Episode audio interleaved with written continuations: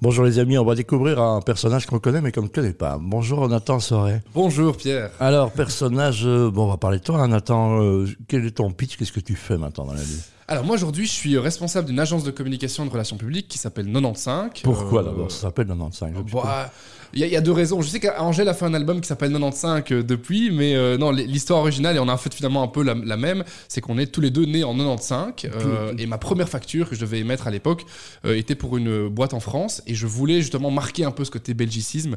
Et donc j'ai écrit 95 en toutes lettres, pas juste le 9 et le 5. Je voulais pas qu'il prononce 95. Quoi. Bon, voilà donc bonne question. Quel âge Nathan Première question. Et, ouais. On, on a compris qu'est-ce que, que- c'était quoi tes rêves quand tu étais enfant? Tu voulais devenir quoi? Oh, j'en avais deux. Je voulais être soit euh, glacier, euh, Ouais. parce que j'aime bien l'idée de pouvoir manger une glace et puis en vendre aussi. euh, et je voulais être. euh, j'ai- j'ai- J'aimais beaucoup ceux qui faisaient euh, camion poubelle en fait.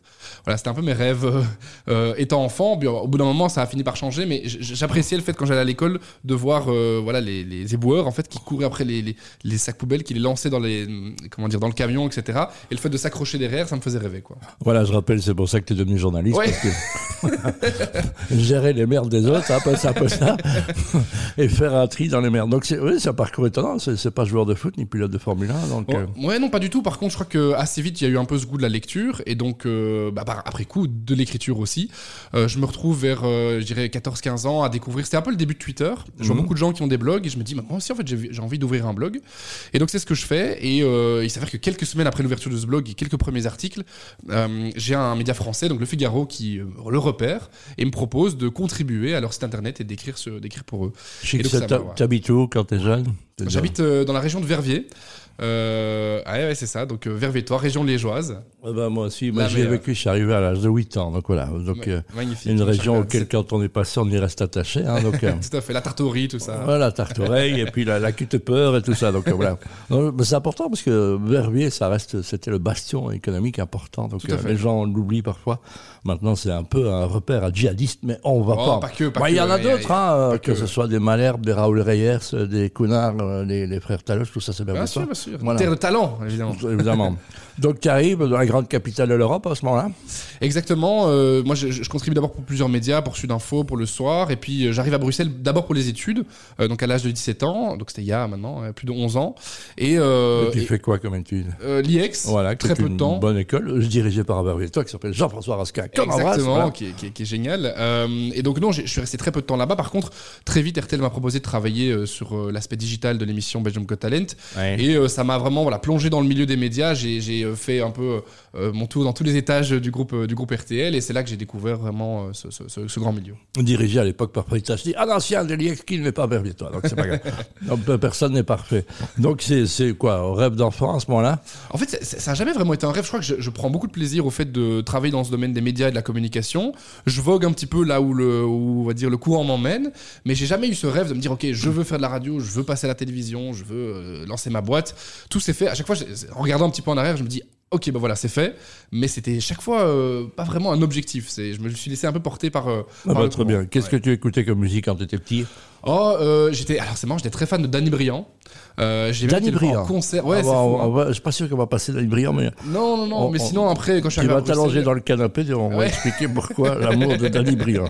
Tu avais quitté puis tu es revenu, hein, je me souviens. Donc, euh, Ouais, j'ai fait pas mal de radios euh, au niveau local, au niveau bah, plutôt tu, peux, tu national. peux les citer. Hein, donc, ouais, sur KIF euh, ici à Bruxelles et puis ouais, Radio on Contact. Fabien Schenkel, c'est lui qui a bien installé tout le matériel. Eh ben voilà, il est, il partout. Donc. KIF il y, a, plus de 10 ans et puis Radio Contact par après, Bel RTL un petit peu aussi en chronique et donc euh, ben là ce que je fais toujours aujourd'hui dans le groupe c'est euh, en, en télévision sur RTL TV dans l'émission Waldorado Voilà, qui est financé par euh, Deloitte ou. euh, par la région wallonne. Bah, c'est la région, wallonne qui finance ça puisqu'on met en avant des entreprises wallonnes. Voilà, c'est un peu le goût d'entreprendre, on se rejoint là-dessus. Donc, je rappelle que nous avons la même régie publicitaire, ceci nous rejoint. Nathan, maintenant tu t'es lancé aussi dans un service de relations presse. hein. Il, y a, il y a du monde sur le marché.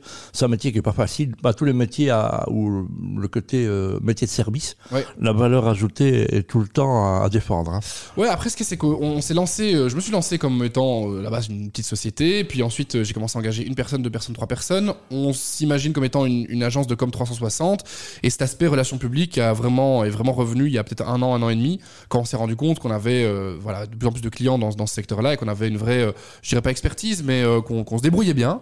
Ce qui est assez particulier, c'est que moi j'ai donc j'ai 28 ans, mais je suis finalement le plus âgé dans mon équipe. Donc j'ai une équipe de, de 6 personnes, de 6 collaborateurs, collaboratrices, qui ont entre, je dirais, 22 et 25 ans. Et donc, euh, c'est ça qui est assez particulier, c'est qu'on travaille sur des médias relativement traditionnels et qu'on pourrait dire euh, anciens, euh, mais tout en ayant une vision hyper digitale, en fait, hyper moderne. si Voilà, tu parles plus vite que moi, on dit, ah oui, ils parlent tous très vite, mais c'est normal. Qu'est-ce qu'il est le point particulier qu'on retrouve chez 95 qu'on retrouve chez personne d'autre? Ah, bah, je crois qu'il y a forcément un peu cet esprit. voilà, la, la- la- la jeunesse de l'équipe est, un, est un avantage pour certains, certains aspects. Je crois qu'on a une certaine créativité aussi, c'est-à-dire qu'on ne fait pas uniquement des relations publiques, on a toute une partie publicité aussi. Et donc, euh, je, je dirais que ouais, dès qu'on peut trouver des bonnes idées et implémenter des bonnes idées dans les projets qu'on a avec nos clients, euh, on le fait. Et puis, euh, voilà, je- on a un petit peu un pied dans l'ancien monde des médias et dans le nouveau monde aussi, la nouvelle mode de consommation, et ce qui permet de voilà, pouvoir maximiser la visibilité pour les clients qui travaillent avec nous. Ta plus belle histoire depuis la, la création de 95, quand tu dis le truc, waouh, je me Ouais. je suis le plus fier. Moi, je crois que c'est c'est Freshéo, hein, c'est le, le parcours de Marvin Ndiaye, qui est le, le patron de Freshéo, qui est venu nous voir il y a trois ans. Il avait quelques employés à l'époque.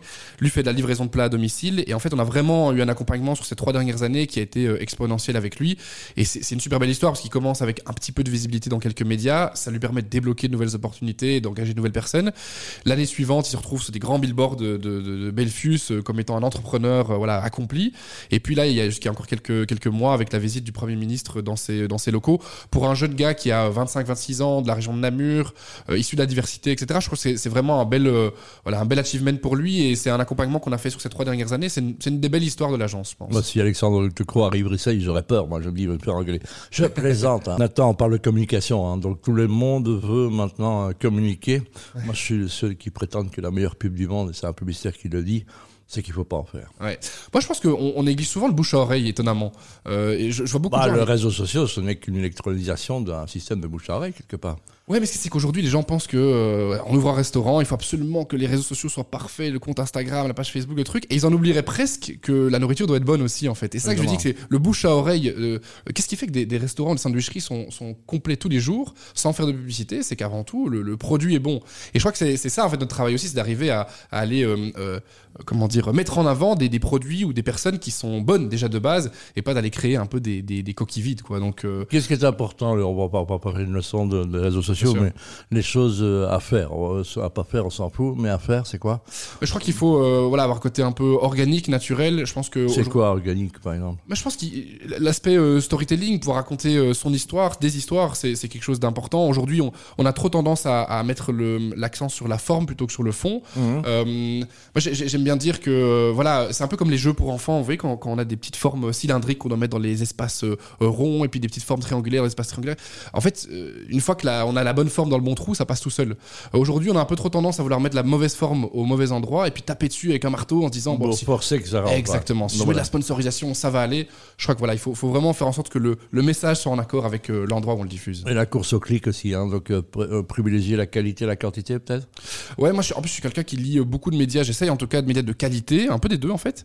Et, euh, et c'est sûr que euh, voilà, ça, ça m'attriste de voir qu'aujourd'hui, par exemple, en termes d'information, euh, je crois qu'il y a une, toute notre nouvelle génération s'informe beaucoup par des des titres en fait simplement. Ils s'informent par des titres et rien de plus. Et ça, c'est ouais, je crois que ça m'inquiète un peu. Maintenant, il faut vivre avec sa, avec son temps, avec sa génération. Finalement, pour nos clients aussi, on, en est acteur un petit peu de, de, de ce, de ce milieu-là. Mais mais donc donc ouais, voilà. Bah, tu peux, je t'ouvre une euh, temps d'antenne. euh, euh, cite trois marques avec lesquelles tu as envie de travailler. Si tu écoutes, ils ils t'appelleront peut-être. Ah, c'est une bonne question. Moi, je serais plutôt des entrepreneurs, entrepreneuses, je crois. ouais, Euh, bah, ou des personnes. Hein. Ouais, typiquement quand je vois le parcours d'un Odoo, euh, Mm. voilà, moi je, je les trouve assez fascinants. Je crois en termes de marketing, ils ont testé des trucs en interne qui sont assez euh, assez marquants. Et euh, j'avais déjà rencontré Fabien pour un, pour un tournage, je l'avais trouvé euh, voilà particulièrement étonnant. En fait, voilà, c'est des personnes comme ça qui ont des des personnalités, des partis pris, des manières de voir les choses qui sont pas les mêmes que les autres. C'est ça qu'on retrouve notamment chez euh, chez Marvin pour, pour Freshéo. C'est quelqu'un qui met pas tout le monde d'accord, mais euh, c'est ça qui est agréable en fait, c'est qu'on façon, fait des choses pas- différentes. Pas bien Pincast non plus. Voilà, c'est ça. Voilà, je te cite un nom. Euh, Yuri Dober, par exemple. Euh, Je vois pas qui c'est. Coabs. Euh, Coabs, oui, oui, que, que je connais un petit peu. Effectivement, on a travaillé sur des projets, on va dire, en commun. Mais il y en a tellement aujourd'hui, en fait. Il y a tellement de beaux profils. ça, qui est, ça qui est chouette, même pour nous, c'est qu'en fait, on a un terrain de jeu qui est immense. Voilà, très bien. Qu'est-ce que tu as demandé au Père Noël, Nathan? Euh, je vais être papa dans pas longtemps, donc euh, exactement. Donc du coup des bah, des petits vêtements hein, pour pour l'enfant qui arrive, qui sait. C'est quelle marque l'enfant? Euh, c'est quelle marque? Ouais. C'est une fille, un garçon? Ouais. Ah, c'est une fille. Ah, c'est une fille. Voilà, Bon, voilà, donc tu vas la garder? Non, je plaisante. On va la garder. donc elle naîtra, elle naîtra encore en 2023 En 2024. en Ah 2024. merde, fiscalement, c'est toujours intéressant. Ah ouais, Quand on va dire, ne l'a pas faite pour ça. On l'a pas Non, je ça. sais. Donc, ben voilà, repère de famille à 28 ans, ben, que, que du bonheur finalement. Merci beaucoup, merci. Être plus heureux serait de la décence, Nathan Sorel Pardon? Être plus heureux que ce que tu l'es maintenant, ce serait de la décence. euh, Je pense, ouais. Je suis très heureux. Je suis très Ah, heureux. ben très voilà. Ça fait du bien d'entendre des mecs heureux. Merci Nathan. Merci Pierre.